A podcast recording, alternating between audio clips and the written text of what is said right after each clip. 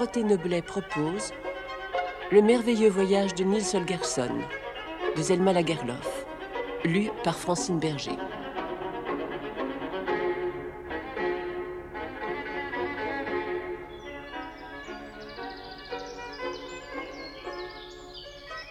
Glimingehus, les rats noirs et les rats gris.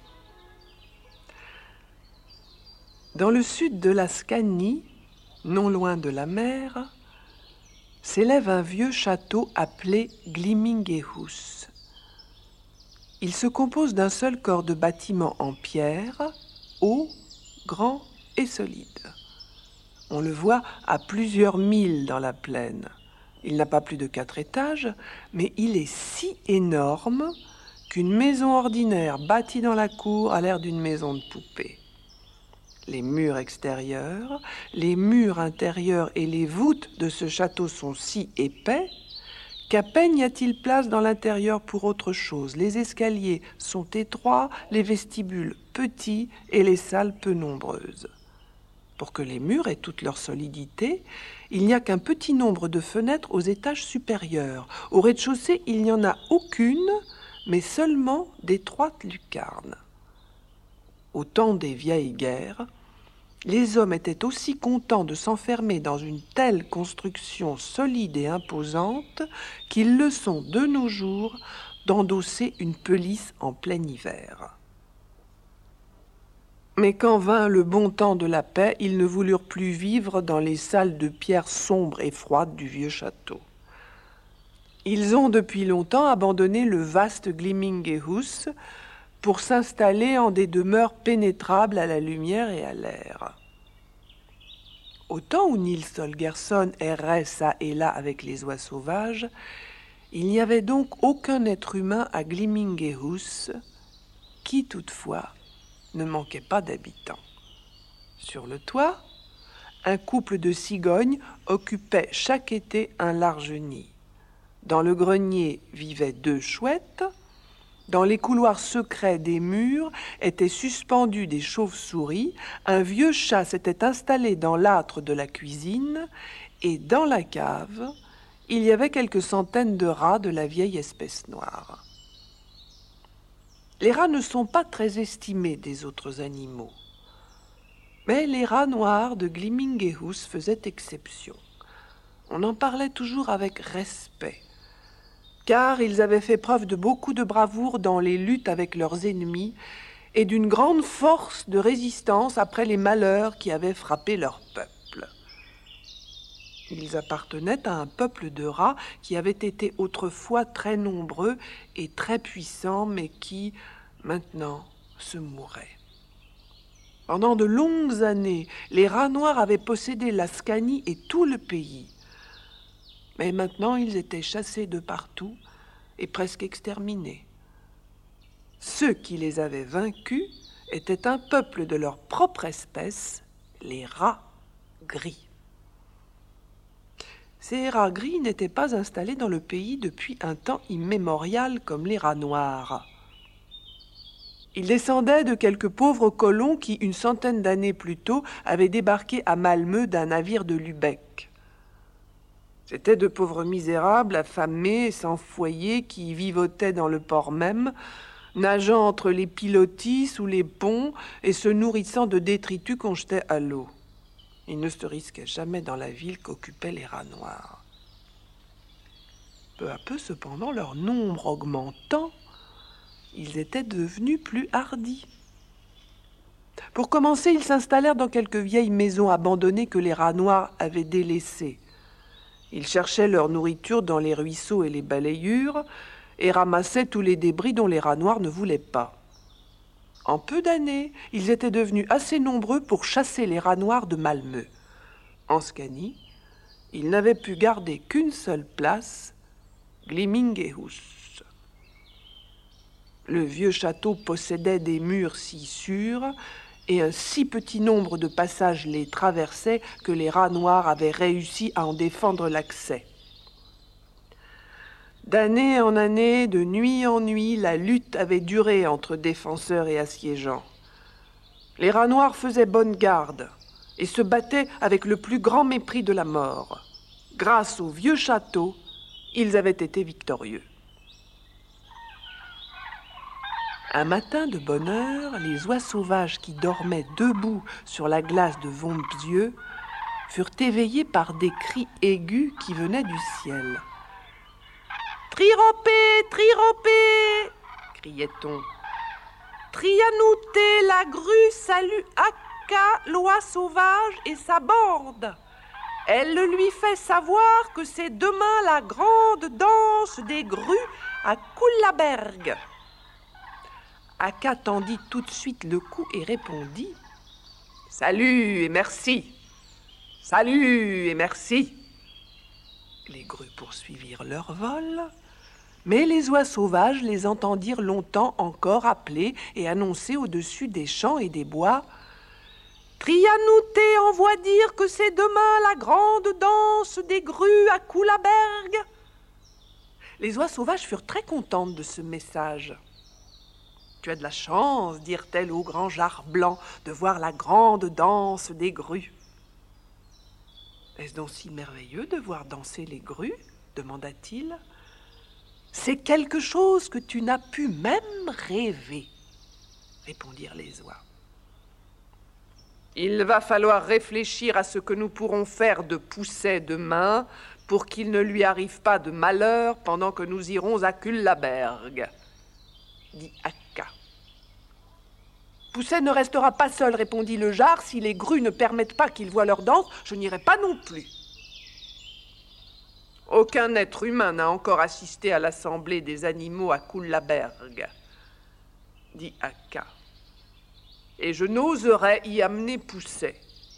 Mais nous en reparlerons plus tard. Il faut d'abord songer à avoir quelque chose à manger. Akka donna le signal du départ. Cette fois encore, elle mena son monde très loin à cause de Smir, le renard, et les oies ne s'abattirent que dans les prés marécageux au sud de Glimingehus.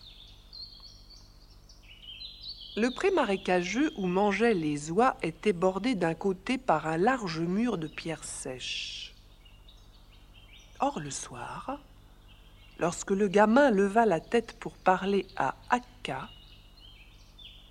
ses yeux tombèrent sur ce mur. Il poussa un petit cri d'étonnement. Et toutes les oies levèrent les yeux et se mirent à regarder dans la même direction que lui. Au premier moment, on eût dit que les galets gris dont était construit le mur avaient des pattes et couraient. Mais bientôt, ils virent que c'étaient des bandes de rats qui passaient sur la crête. Ils galopaient vite, et leurs rangs étaient si serrés et si nombreux qu'ils couvrirent le mur pendant un long moment. Le gamin avait déjà peur des rats quand il était un grand et fort gaillard, c'était bien pis maintenant. Il était si petit que deux ou trois rats auraient eu raison de lui. Des frissons lui passèrent le long du dos. Chose étrange, les oies semblaient avoir la même horreur des rats. Elles ne leur adressèrent pas la parole. Et lorsqu'ils furent passés, les oies se secouèrent comme si elles avaient de la boue sur leurs plumes. Que de rats gris dehors, dit Ixi de Vacillor. Ce n'est pas bon signe. Nils crut l'instant favorable pour dire à Akka qu'elle devrait bien le laisser venir avec elle à Kullaberg, mais il en fut empêché par l'arrivée d'un très grand oiseau. À le voir, on eût dit qu'il avait emprunté le corps, le cou et la tête d'une petite oie blanche. Mais en outre, il s'était procuré de grandes ailes noires, de hautes pattes rouges et un bec long, épais, beaucoup trop grand pour sa petite tête. Ce bec pesant faisait pencher sa tête en avant, ce qui lui donnait un air soucieux et mélancolique.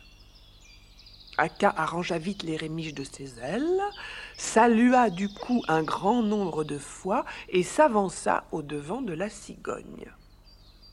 Elle ne s'étonnait pas trop de l'avoir déjà en scanie, car elle savait qu'au printemps, les mâles arrivent de bonne heure. Ils viennent s'assurer que le nid n'a pas trop souffert pendant l'hiver, avant que les femelles ne prennent la peine de traverser la Baltique.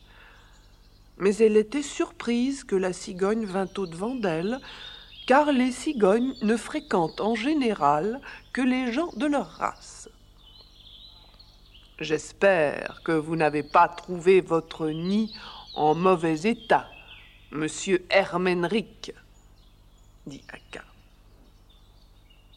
Une fois de plus, il apparut qu'on ne ment pas en affirmant qu'une cigogne ne peut ouvrir le bec sans gémir. Celle-ci semblait d'autant plus plaintive qu'elle éprouvait une grande difficulté à articuler les mots. Un bon moment, elle claqueta du bec, avant de parler d'une voix enrouée et faible. Elle se plaignait de tout. Le nid situé sur le fait de Glimmingehouse avait été fort détérioré par les tempêtes de l'hiver et de nos jours il n'y avait plus moyen de rien trouver à manger en Scanie. Les Scaniens s'emparaient de plus en plus de son bien. Ils asséchaient ses prés bas et cultivaient ses marécages. Elle comptait abandonner ce pays et ne plus y revenir. Pendant que la cigogne gémissait, Akka, l'oie sauvage, qui nulle part ne trouvait protection ni abri, ne put s'empêcher de songer. Si j'étais aussi heureuse que vous, monsieur Hermenric, j'aurais honte de me plaindre.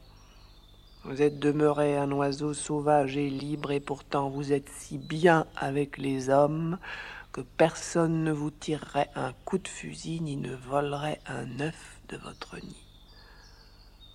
Mais elle garda pour elle-même ses pensées elle dit seulement qu'elle ne pouvait croire à l'abandon d'une maison habitée par sa famille depuis sa construction. La cigogne demanda tout à coup si les oies avaient vu les rats gris qui se dirigeaient vers Glimmingehouse. Sur la réponse affirmative d'Akka, M. Hermenric lui raconta l'histoire des braves rats noirs qui pendant tant d'années avaient défendu le château. Mais cette nuit, Glimmingehouse tombera au pouvoir des rats gris, conclut-il avec un soupir. Pourquoi cette nuit, monsieur Hermenric? demanda Akka.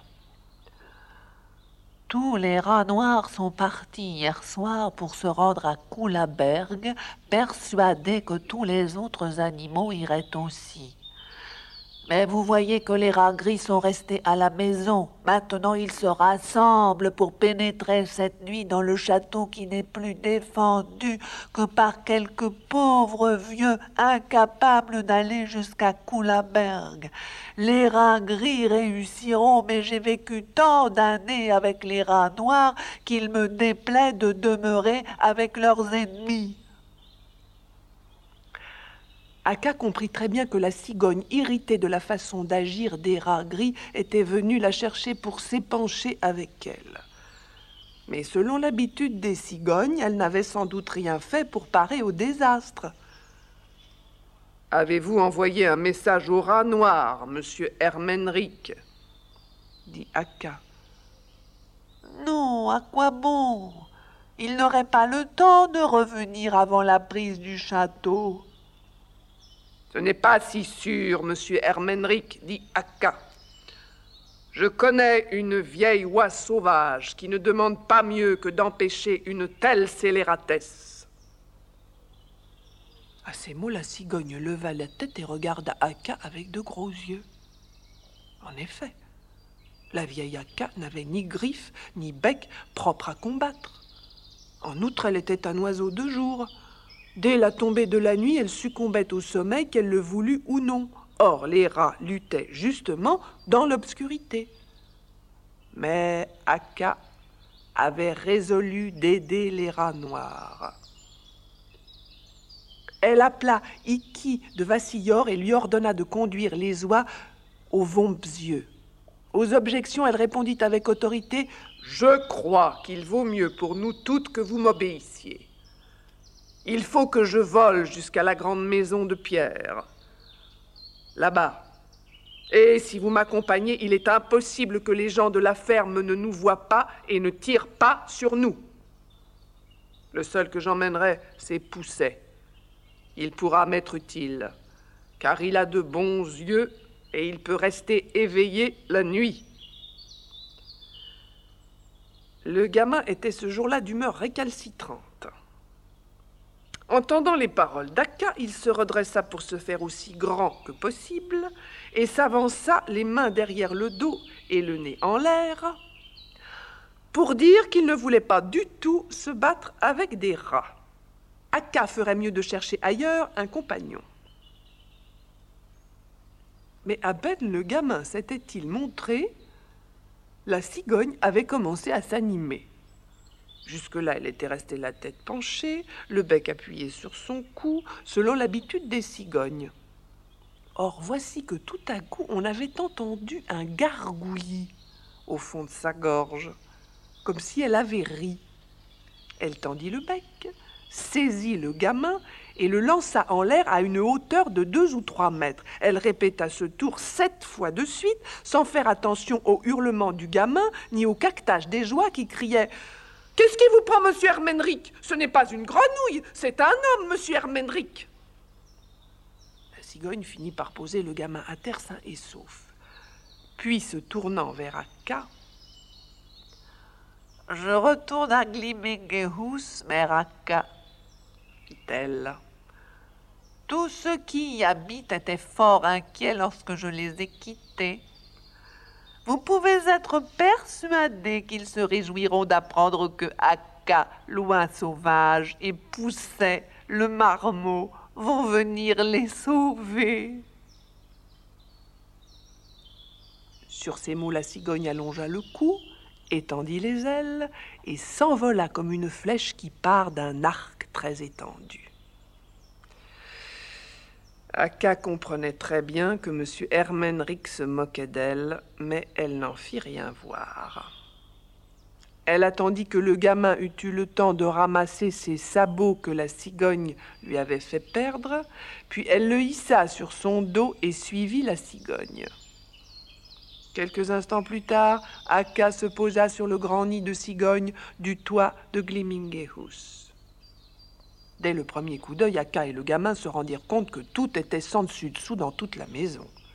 Sur les bords du nid siégeaient deux chouettes, un vieux chat gris et une douzaine de rats décrépits aux dents proéminentes et aux yeux pleurards. Ce ne sont point des animaux qu'on trouve d'habitude en conférence pacifique. Aucun d'eux ne se retourna pour regarder Akka et lui souhaiter la bienvenue. Tout entier à leur occupation, ils suivaient des yeux les longues lignes grises qu'on entrevoyait dans les champs dénudés par l'hiver. Les rats noirs, muets, étaient plongés dans un profond désespoir. Ils se rendaient nettement compte qu'ils ne pouvaient défendre ni leur propre vie, ni le château.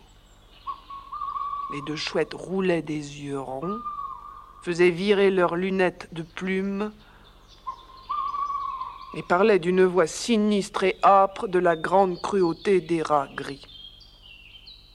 Elles se voyaient forcées de quitter leur nid car elles avaient entendu dire qu'ils n'épargnaient ni les œufs ni les oisillons. Le vieux chat tigré était sûr que les rats gris le tueraient, puisqu'ils arrivaient en si grand nombre. Et il ne faisait que chicaner les rats noirs. Comment avez-vous pu faire la bêtise de laisser partir vos meilleurs guerriers disait-il? Comment avez-vous pu avoir confiance dans les rats gris C'est impardonnable. Les douze rats noirs ne répliquaient pas un mot. Mais la cigogne, malgré son ennui, ne put s'empêcher de taquiner un peu le chat. Mes craintes, Matou, dit-elle. Ne vois-tu pas que Mère et Pousset sont venus sauver le château? Tu peux être sûr qu'ils réussiront. Maintenant, je vais me mettre à dormir et je le fais avec la plus entière tranquillité. Demain, lorsque nous nous réveillerons, il n'y aura sûrement pas un seul rat gris à Glimmingehus. Le gamin cligna de l'œil vers Akka et lui fit signe qu'il voulait pousser et faire tomber par terre la cigogne lorsqu'elle serait endormie, posée sur une seule patte à l'extrême bord du nid. Mais Akka le retint. Elle n'avait nullement l'air fâchée. Ce serait malheureux si à mon âge on ne savait pas se tirer de pires difficultés que celle-ci. Si seulement le couple des chouettes qui peuvent se tenir éveillés toute la nuit veut porter quelques messages de ma part, je pense que tout ira bien. Les deux chouettes se déclarèrent prêtes à exécuter ses ordres.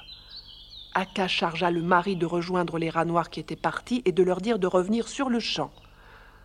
La mère chouette fut envoyée auprès de Flaméa l'effraie qui habitait la cathédrale de Lund. Elle devait porter un message si secret qu'à peine Akka osa-t-elle le lui chuchoter à voix basse. Il était près de minuit lorsqu'enfin les rats gris découvrirent un soupirail laissé ouvert. Il était placé assez haut dans le mur, mais les rats firent la courte échelle et bientôt le plus hardi d'entre eux se trouva dans l'ouverture, prêt à s'introduire dans le château sous les murs duquel tant de ses ancêtres étaient tombés. Le rat gris resta un moment immobile dans le soupirail, s'attendant à être attaqué. Le corps principal de l'armée des défenseurs était certes parti, mais le rat gris supposait que les rats noirs laissés au château ne se rendraient pas sans combat. Le cœur palpitant, il épia les moindres bruits, mais tout demeurait silencieux. Alors le chef des rats gris s'enhardit et sauta dans la cave obscure. Les autres suivirent leur chef l'un après l'autre. Il se glissait dans le château avec beaucoup de prudence et s'attendait à des surprises. Ils ne poussèrent plus avant que lorsqu'il n'y eut plus de place pour de nouveaux envahisseurs sur le plancher. Bien qu'ils ne fussent jamais entrés dans le château, ils n'eurent aucune difficulté pour trouver leur chemin. Ils eurent vite fait de découvrir dans les murs les couloirs par où les rats noirs montaient aux étages supérieurs. Mais avant de s'y engager, ils prêtèrent encore l'oreille. Cette absence des rats noirs les inquiétait bien plus qu'une lutte ouverte. Ils n'osaient croire à leur bonheur lorsqu'ils se trouvèrent enfin au premier étage.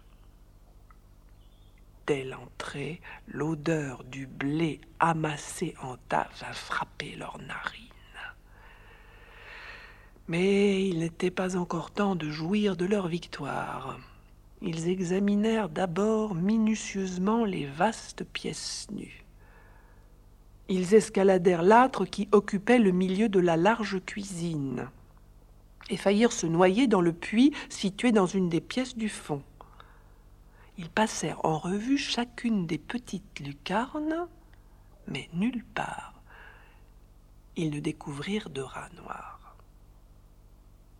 Lorsqu'ils se furent rendus maîtres de cet étage, ils commencèrent avec la même prudence à s'emparer du second.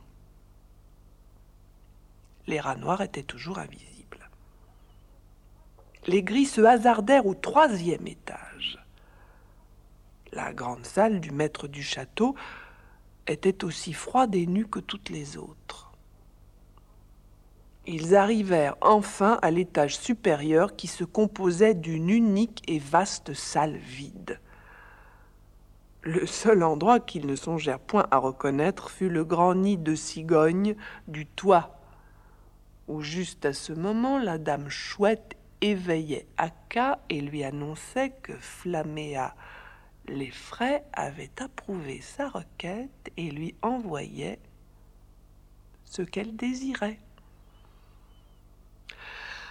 Après avoir aussi consciencieusement parcouru tout le château, les rats gris se sentirent tranquilles.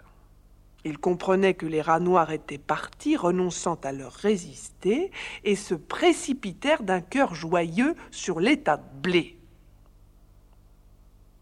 À peine avaient-ils dévoré quelques grains qu'ils entendirent dans la cour le son aigu d'un fifre. Ils levèrent la tête, écoutèrent avec inquiétude, firent quelques bonds comme s'ils voulaient abandonner les tas de blé, mais se remirent bientôt à manger. Le fifre retentit de nouveau, aigre et perçant. Alors il se passa quelque chose d'extraordinaire. Un rat, deux rats, une troupe de rats abandonnèrent le blé et coururent par le plus court chemin à la cave pour sortir de la maison. Pourtant, beaucoup restaient immobiles. Ils pensaient à la peine que leur avait coûté la prise de Glimmingehus et ne voulaient pas l'évacuer. Mais ils entendirent encore les notes du fifre et durent les suivre. Ils se culbutèrent follement, coururent par les étroits couloirs des murs, se bousculant pour sortir plus vite. Au milieu de la cour, un petit bonhomme jouait du fifre. Il avait autour de lui un cercle de rats qui l'écoutaient, surpris et charmés. À chaque minute, d'autres arrivaient. Un instant, il ôta son fifre de sa bouche pour faire un pied de nez au rat. On eût dit alors qu'ils étaient prêts à se jeter sur lui et à le dévorer, mais dès qu'il se remit à jouer, ils étaient en son pouvoir. Quand le petit bonhomme eut attiré tous les rats gris hors de Glimmingehus, il se mit à marcher lentement sur le chemin, et tous le suivirent. Il jouait toujours de son fifre, qui semblait fait d'une corne d'animal, mais si petite qu'aucune bête de nos jours n'en possède de pareille. Personne n'aurait pu dire qui l'avait fabriqué. Flaméa, l'effraie, l'avait trouvé dans une niche de la tour de la cathédrale de Lund. Elle l'avait montré à Bataki le corbeau, et tous deux s'étaient avisés que c'était une de ces cornes dont on se servait autrefois pour se rendre maître des rats et des souris. Le corbeau était l'ami d'Aka, et c'est de lui qu'elle avait appris que Flaméa possédait un tel trésor. Et certes, les rats ne pouvaient résister au fifre. Le gamin les précéda en jouant aussi longtemps que dura la lumière des étoiles, et ils ne cessèrent pas de le suivre. Il joua à l'aube, il joua au lever du soleil, et toujours la foule des rats gris l'accompagnait, entraînée de plus en plus loin des vastes greniers à blé de Glimmingehus.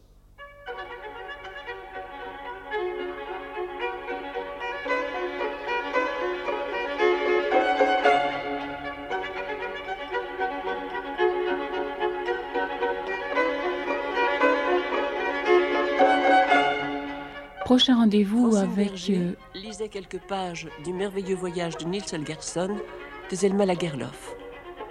Prise de son Gérard Servet. Collaboration technique Henri Bérec.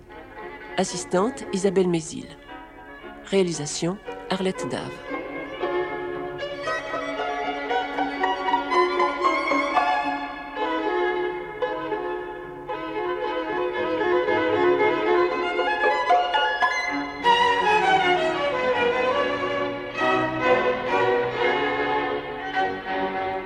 Prochain rendez-vous avec le merveilleux voyage de Nils Holgersson samedi prochain à 8h30.